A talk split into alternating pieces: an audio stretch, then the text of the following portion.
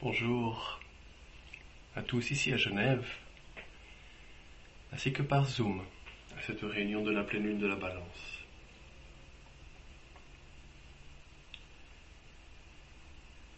Nous honorons le miracle de la vie.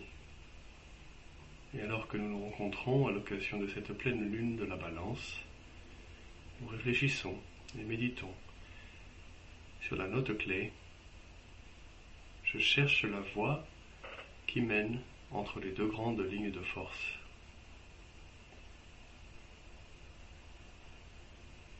Son influence jouant sur l'âme, nous discutons d'un signe d'une remarquable douceur. C'est alors un signe d'équilibre et non de renversement consécutif. Lorsque ce signe guide l'incarnation d'un individu, il est dit de sa vie qu'elle peut paraître assez plate, sans grande découverte ni crise, mais l'équilibre entre les forces de la personnalité et l'énergie de l'âme symbolise un point culminant précédant la prise d'ascendant de l'énergie spirituelle dans les trois mondes et la possibilité consécutive pour l'âme personnalité d'être confrontée à certains tests à l'horizon des constellations futures.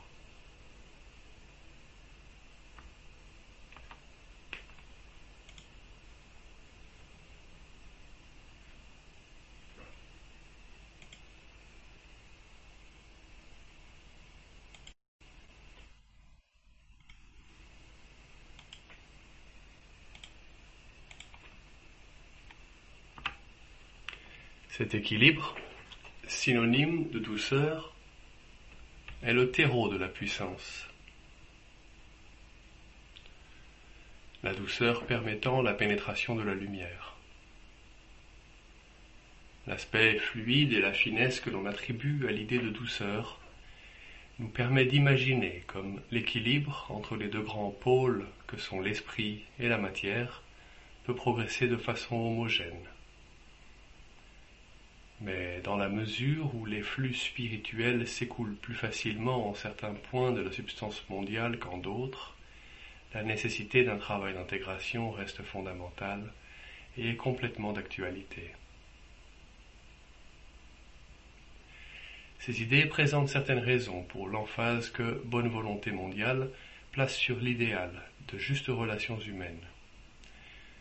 Les justes relations humaines permettent l'équilibrage des tensions diverses et variées et favorisent l'émergence d'une tension de groupe. La tension qui se focalise s'exprime vers quelque chose et obtient quelque chose en retour. Elle est comme une lance qui perce la substance d'où elle s'élance et s'imprègne de l'esprit qu'elle invoque. Dans l'ère des poissons, dans le passé, il était légitime pour l'atome humain de chercher à effectuer le travail invocatoire individuellement. Ceci est proposé car dans le passé, le tissu mondial des énergies était bien différent et bien plus hétérogène. Nous avions diverses religions, diverses langues, et vivions dans des mondes bien plus séparés les uns des autres.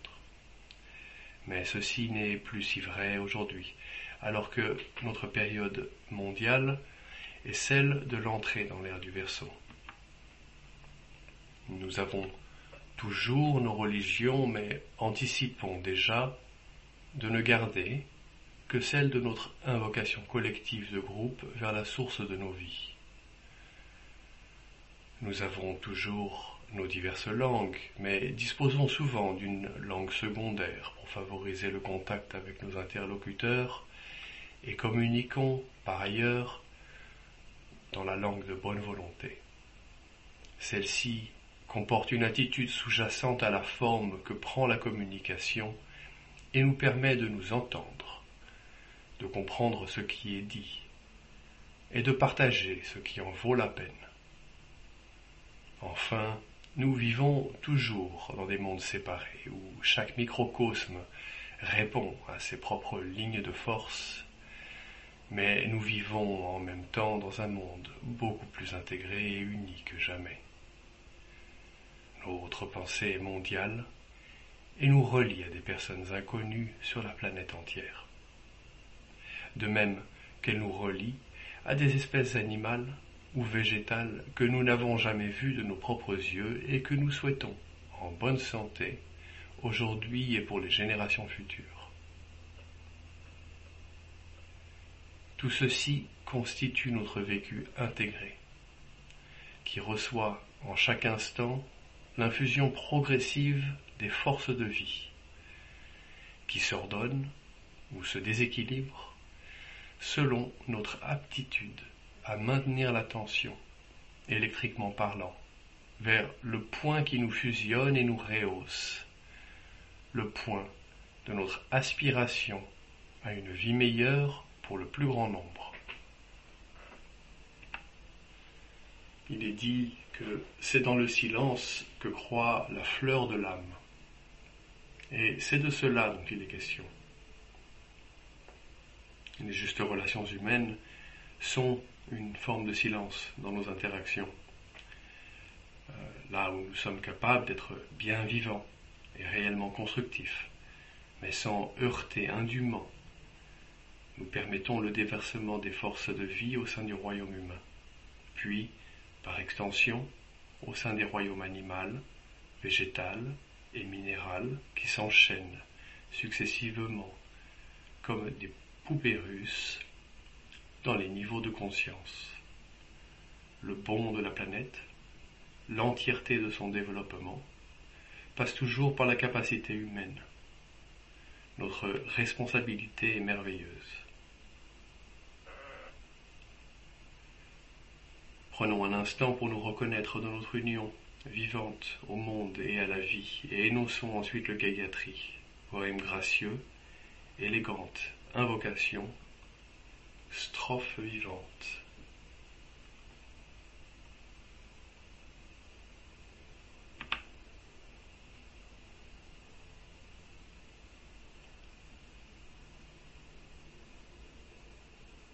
Le Gayatri.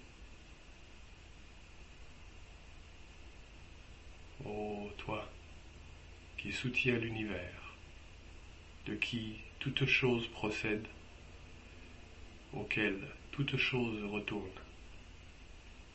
Dévoile-nous la face du véritable soleil spirituel, caché par un disque de lumière dorée, afin que nous puissions connaître la vérité et accomplir tout notre devoir, alors que nous cheminons vers tes pieds sacrés.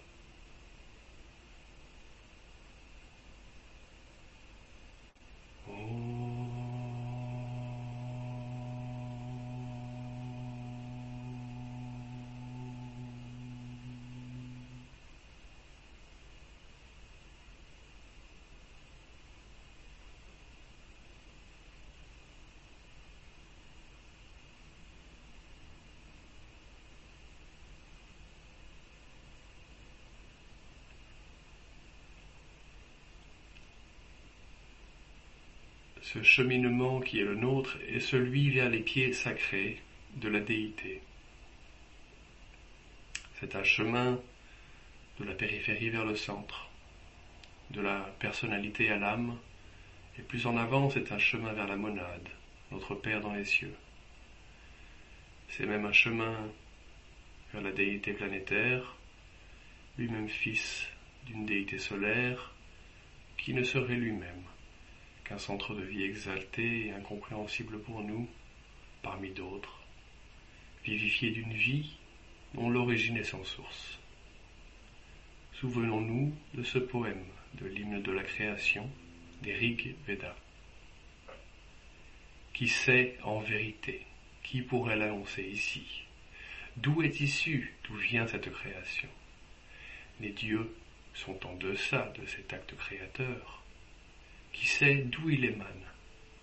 Cette création, d'où émane-t-elle? Si elle a été fabriquée ou si elle ne l'a pas été, celui qui veille sur elle au plus haut des ciels, le sait-il, le sait sans doute, ou bien ne le sait-il pas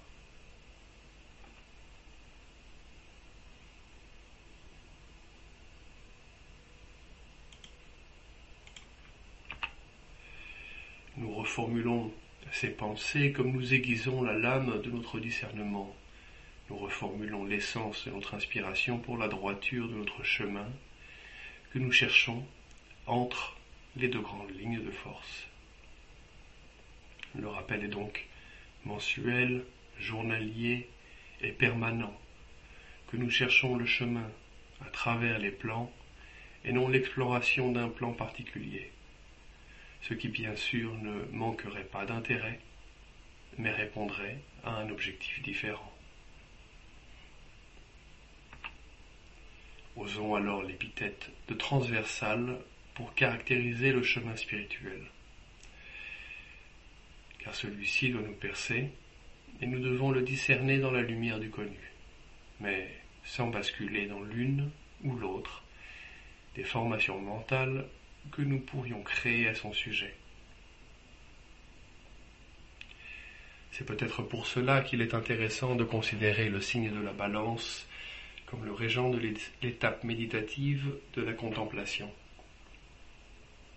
Lorsque nous serons en méditation, nous ferons donc ceci. Nous chercherons à discerner l'émancipation d'une lumière plus fine au sein d'une lumière connue. Pouvons chercher la lumière de l'âme au sein de la lumière du mental, ou la lumière de la triade au sein de la lumière de l'âme.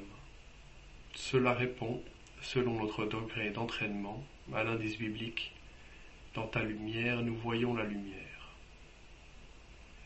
Ceci est fondamentalement ce que l'exercice de méditation nous propose. Et nous y accédons en plusieurs étapes, qui incluent notre volonté d'orienter notre attention notre volonté soutenue de rassembler notre attention, notre volonté de discerner au moyen de notre attention soutenue, et notre volonté de lier à notre discernement soutenu l'émancipation muette d'une lumière plus fine, plus douce, plus évanescente et cependant progressivement foudroyante. Tout cela nous demande de l'équilibre. L'équilibre, comme nous l'avons dit, de ne pas laisser nos formes pensées dériver et risquer d'être indûment polarisées. L'équilibre de nous, en, de nous tenir sans appui mais en tension invocatoire vers la ligne de conduite de nos vies. C'est cette ligne qui nous porte à la vie c'est par elle que nous déclinerons nos actions. Nous avons bien une ligne de conduite commune. À ce stade de notre allocution, nous pensons avoir justifié le cheminement de la pensée qui propose que l'équilibre permette l'intégration et que l'intégration permette la montée en puissance. Certaines personnes comprennent bien à quel point la stimulation spirituelle peut être puissante. Mais il est bon de le souligner à l'appréciation de certains autres d'entre nous. La stimulation spirituelle doit être intégrée progressivement, faute de quoi elle se décline en processus déséquilibré. Une roue dont le moyeu est décentré ne soutient pas la vitesse. Voyons-nous comme la discipline et la compréhension nous sont précieux. La discipline nous permet de nous en tenir à ce que la compréhension nous révèle. Rire, découverte, inspiration. Fort d'une base, pour notre inspiration, nous abordons maintenant des sujets plus légers. Le sourire, menant peut-être au rire, est le symbole du succès de l'épreuve d'Hercule dans le signe de la balance. Hercule, en effet, doit conquérir le cochon sauvage. Il doit capturer le sanglier dérivante. Ayant obtenu le succès de son travail, sa capture donc, il fait redescendre la montagne à ce fameux sanglier en le tenant par les pattes de derrière. La poursuite de son chemin est agrémentée d'un rire noble et ne manque de susciter l'hilarité des populations qui l'observent ainsi. Ceci est décrit en ces termes dans le livre Les travaux d'Hercule. Du sommet neigeux de la haute montagne, Hercule descendit, se réjouissant en chemin, poussant devant lui le sanglier féroce, mais dompté. Il le poussait, le tenant par les deux pattes de derrière, et tous sur le chemin riaient à ce spectacle. Tous ceux qui rencontraient le Fils de l'homme qui est Fils de Dieu, chantant et dansant en chemin, riaient aussi de le voir avancer. Tous, dans la cité, rirent aussi de cette scène, le sanglier, chancelant et fatigué, et l'homme riant et dansant. Il y a dans le rire un élément de découverte et même d'éveil. Le rire est une forme de lumière. Il peut être une vibration qui transmue l'ignorance en joie. C'est grâce au rire que deux formes pensées se rejoignent en un cheminement inhabituel pour notre pensée. Regardons Hercule et le sanglier formant un couple de voyageurs improbables. L'absurde de cette image ne vous évoque-t-il pas un sourire? Savez-vous quel mot commence par la lettre E, finit par la lettre E et ne contient qu'une lettre? Il s'agit d'enveloppe, car enveloppe commence par un E, finit par un E et contient une lettre.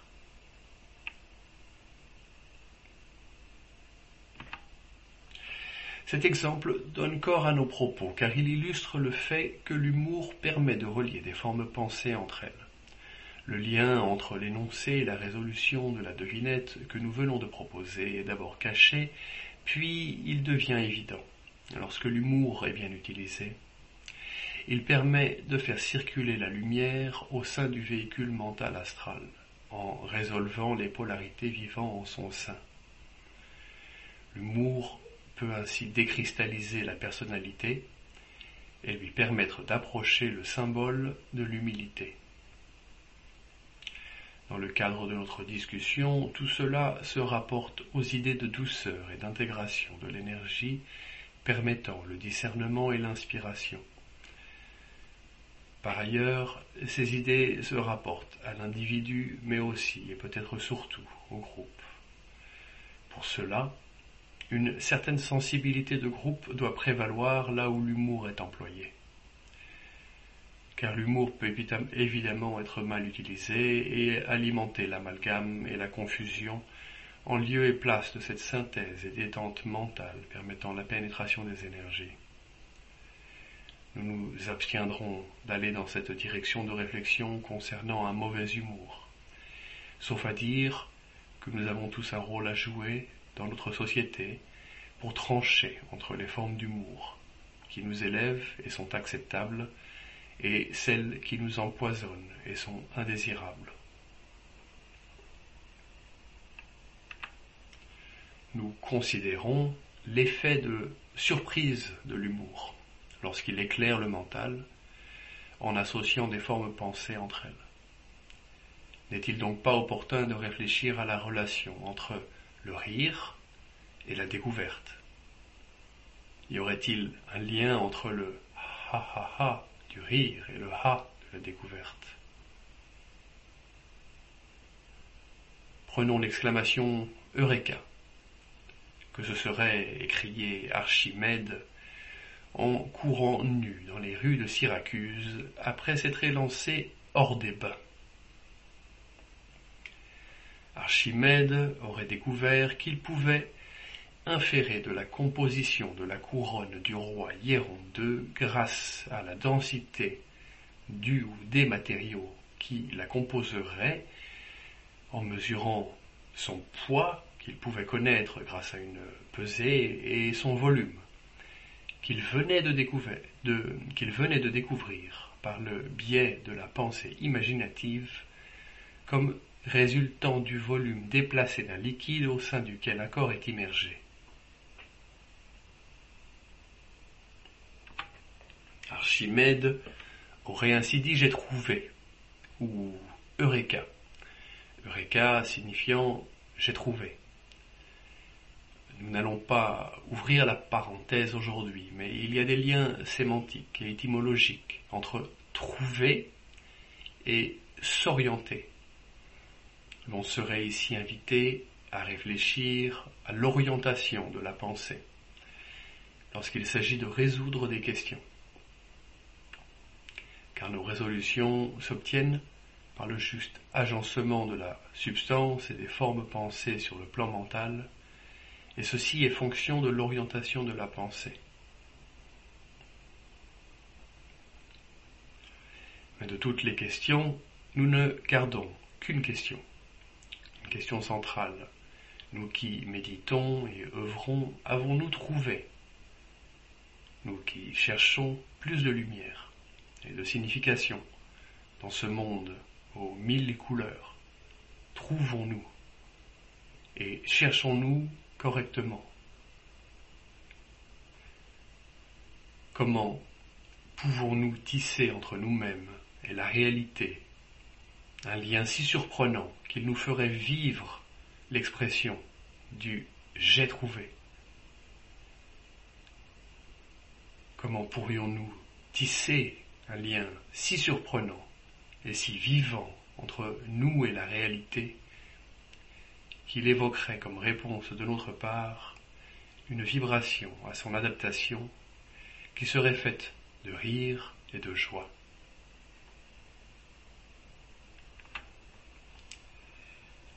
Car c'est ce dont le mythe d'Hercule dans le test de la balance témoigne.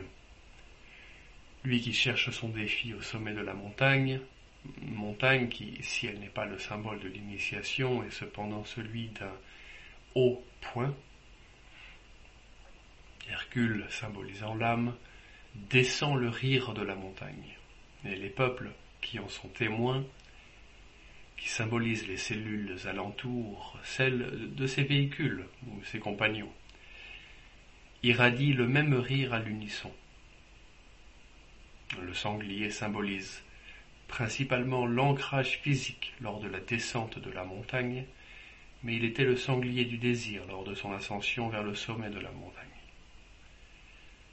En somme, ce qui peut être dit dans le contexte de notre discussion de ce jour est que le corps astral, tendant vers des désirs élevés et focalisés, peut être saisi par l'âme, et celle-ci peut alors le transmuter et ancrer la vibration de cette transmutation jusque dans le corps physique. C'est peut-être cela qui provoque très littéralement le rire.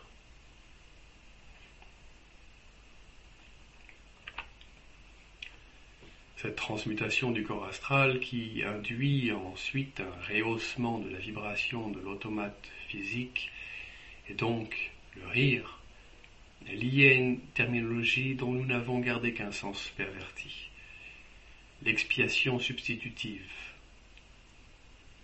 Une façon simpliste mais déjà utile pour déchiffrer cette pensée est de considérer comme les énergies descendantes s'échangent ou se substituent avec les énergies existantes de la personnalité.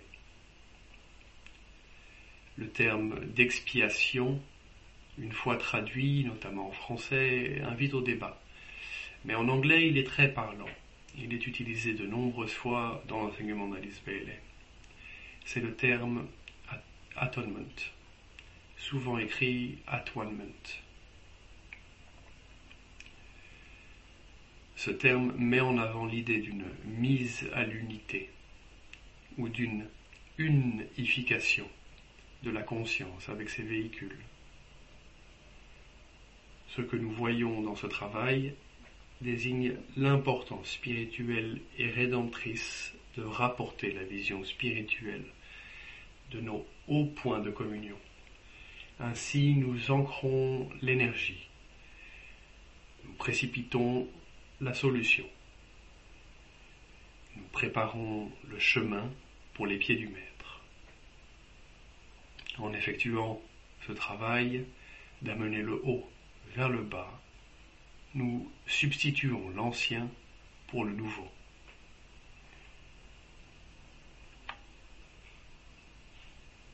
Art.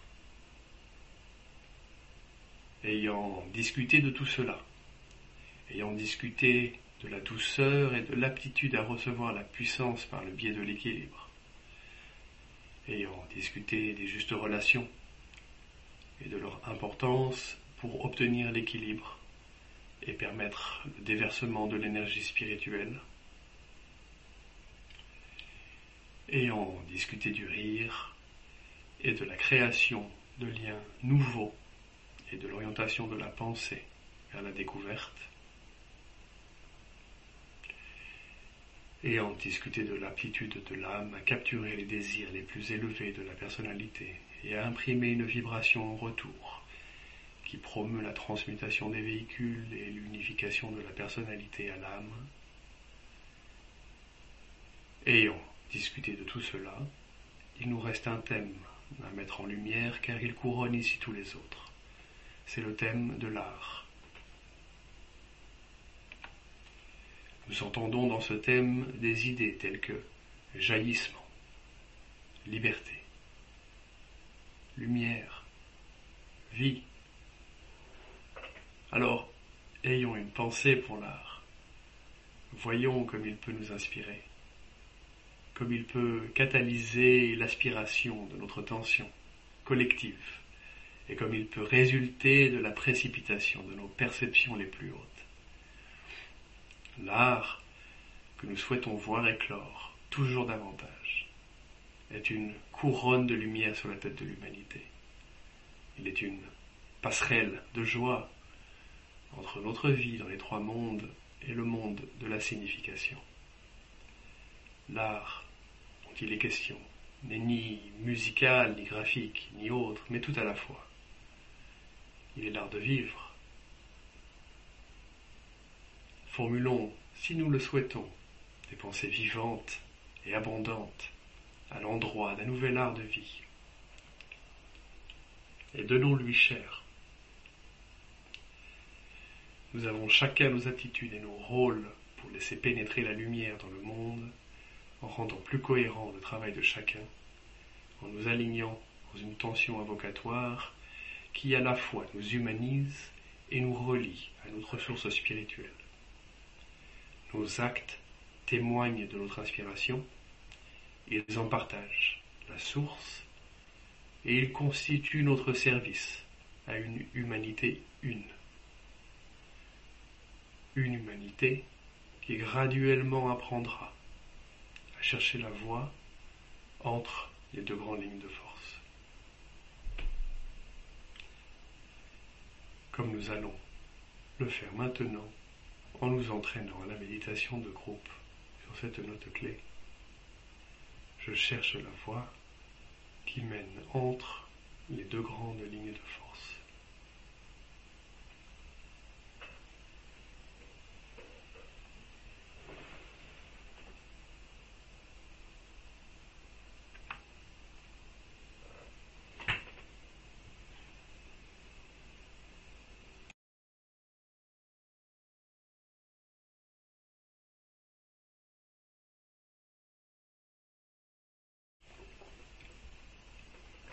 Méditation. L'approche de la hiérarchie lors de la pleine lune. Note clé.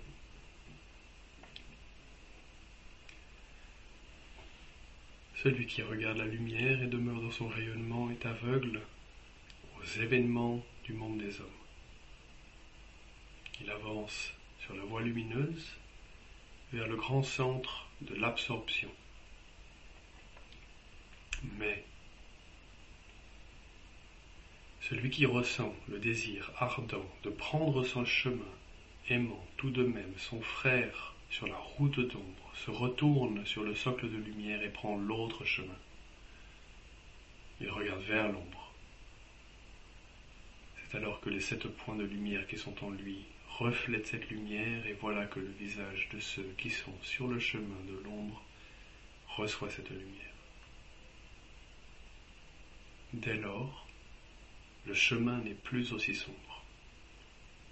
Derrière les combattants, entre la lumière et l'ombre, brille la lumière de la hiérarchie.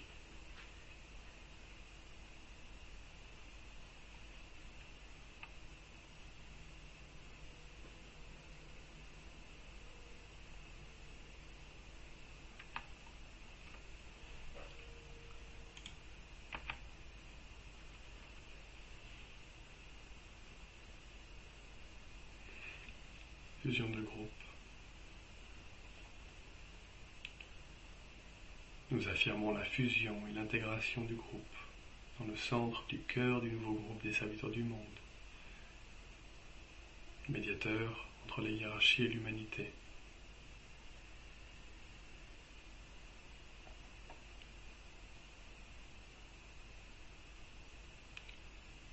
Je suis un avec mes frères de groupe et tout ce que j'ai leur appartient. Puisse l'amour qui est dans mon âme se déverser sur eux,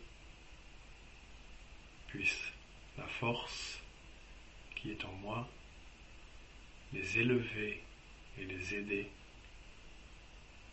puisse les pensées créées par mon âme les atteindre et les encourager.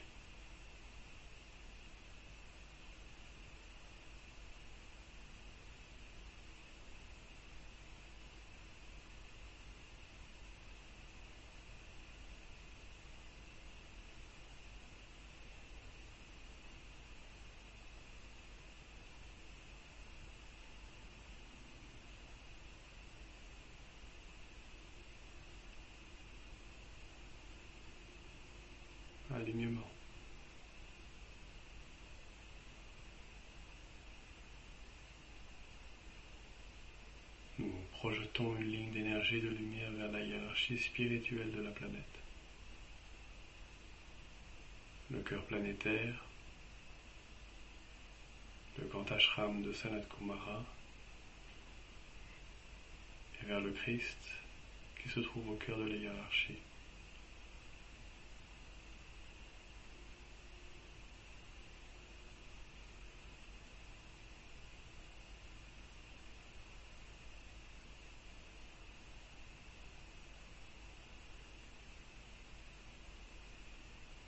Étendons la ligne de lumière jusqu'à Shambhala, le centre où la volonté de Dieu est connue.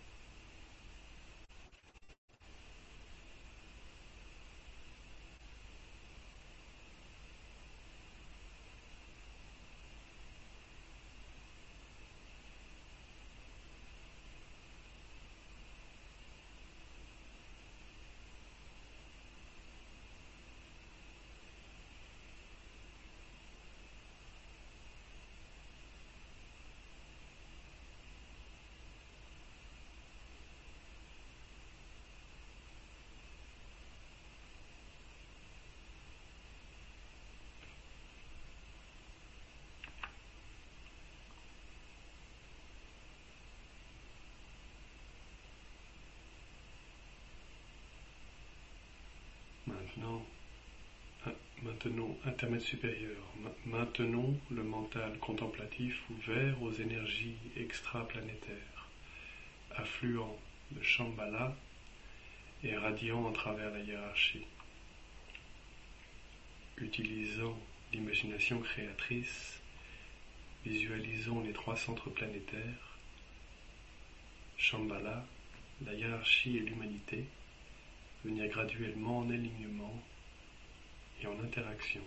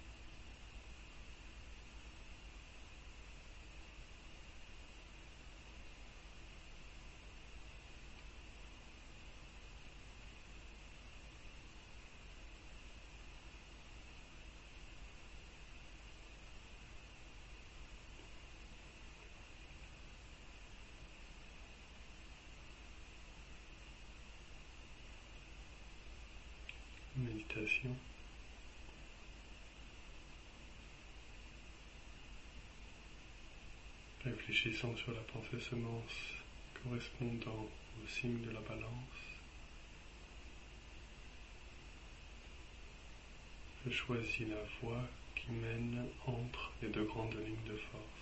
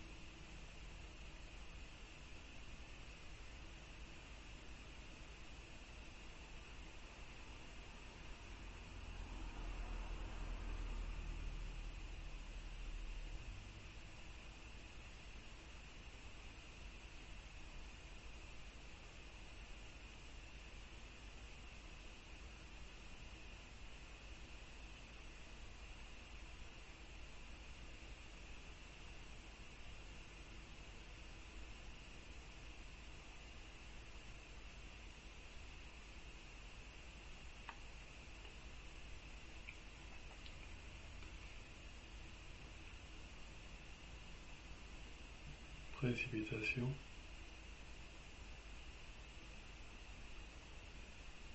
En utilisant l'imagination créatrice, visualisons les énergies de lumière, d'amour et de volonté du bien qui se répandent sur toute la surface de la planète et qui sont ancrés sur la Terre dans des centres préparés sur le plan physique au moyen, du, moyen desquels le plan peut se manifester. Utilisons pour ce faire la progression sextuple de l'amour divin en suivant la précipitation d'énergie de Shambhala à la hiérarchie, au Christ,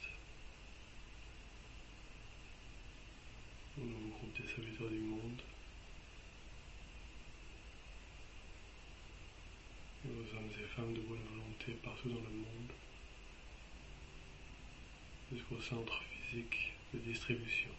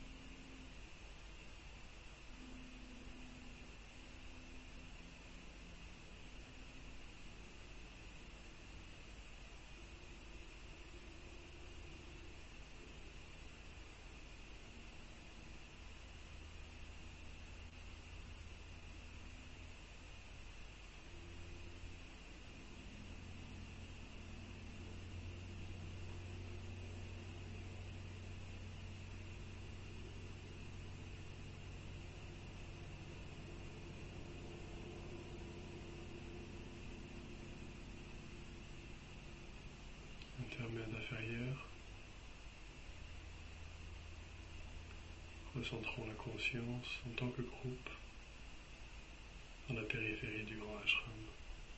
Affirmons ensemble. Au centre de tout amour, je demeure.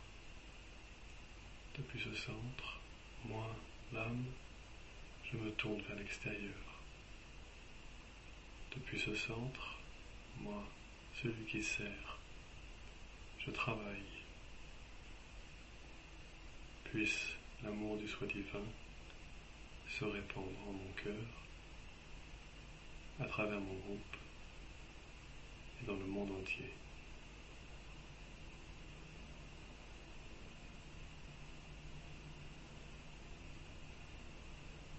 Visualisons l'influx spirituel affluent,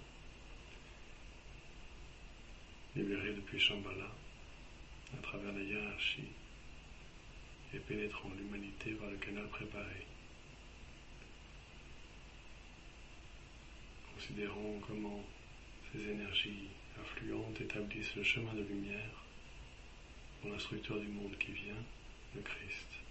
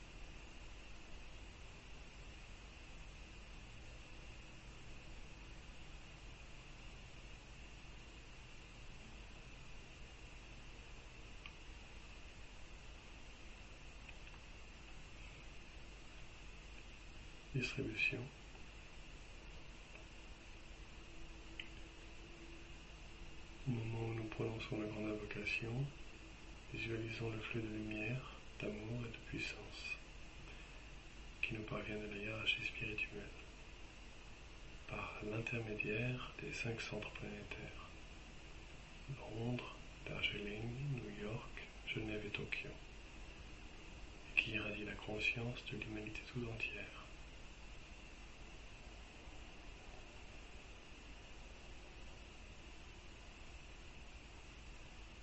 la du point de lumière dans la pensée de Dieu, que la lumière afflue dans la pensée des hommes, que la lumière descende sur la terre, du point d'amour dans le cœur de Dieu, que l'amour afflue dans le cœur des hommes, puisse le Christ revenir sur terre. Du centre où la volonté de Dieu est connue, que le dessein guide le faible vouloir des hommes, le dessein que les maîtres connaissent et servent. Du centre que nous appelons la race des hommes, que le plan d'amour et de lumière s'épanouisse. Et puisse-t-il la porte la demeure du mal. Que lumière, amour et puissance restaurent le plan sur la terre.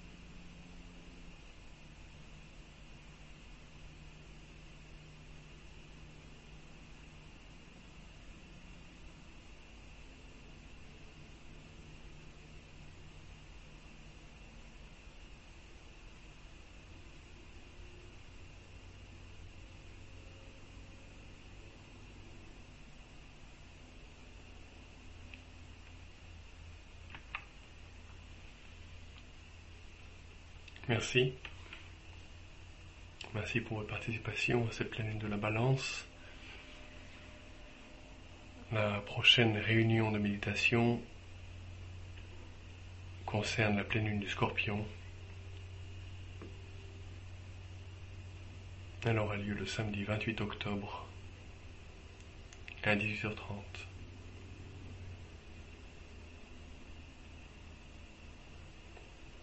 Profitons de rappeler que euh, durant le mois de novembre, à la date du 11 novembre, par Zoom, le forum de bonne volonté a lieu sur euh, le thème de la responsabilité humaine dans une période de transition. Forger une direction morale pour la science et la technologie.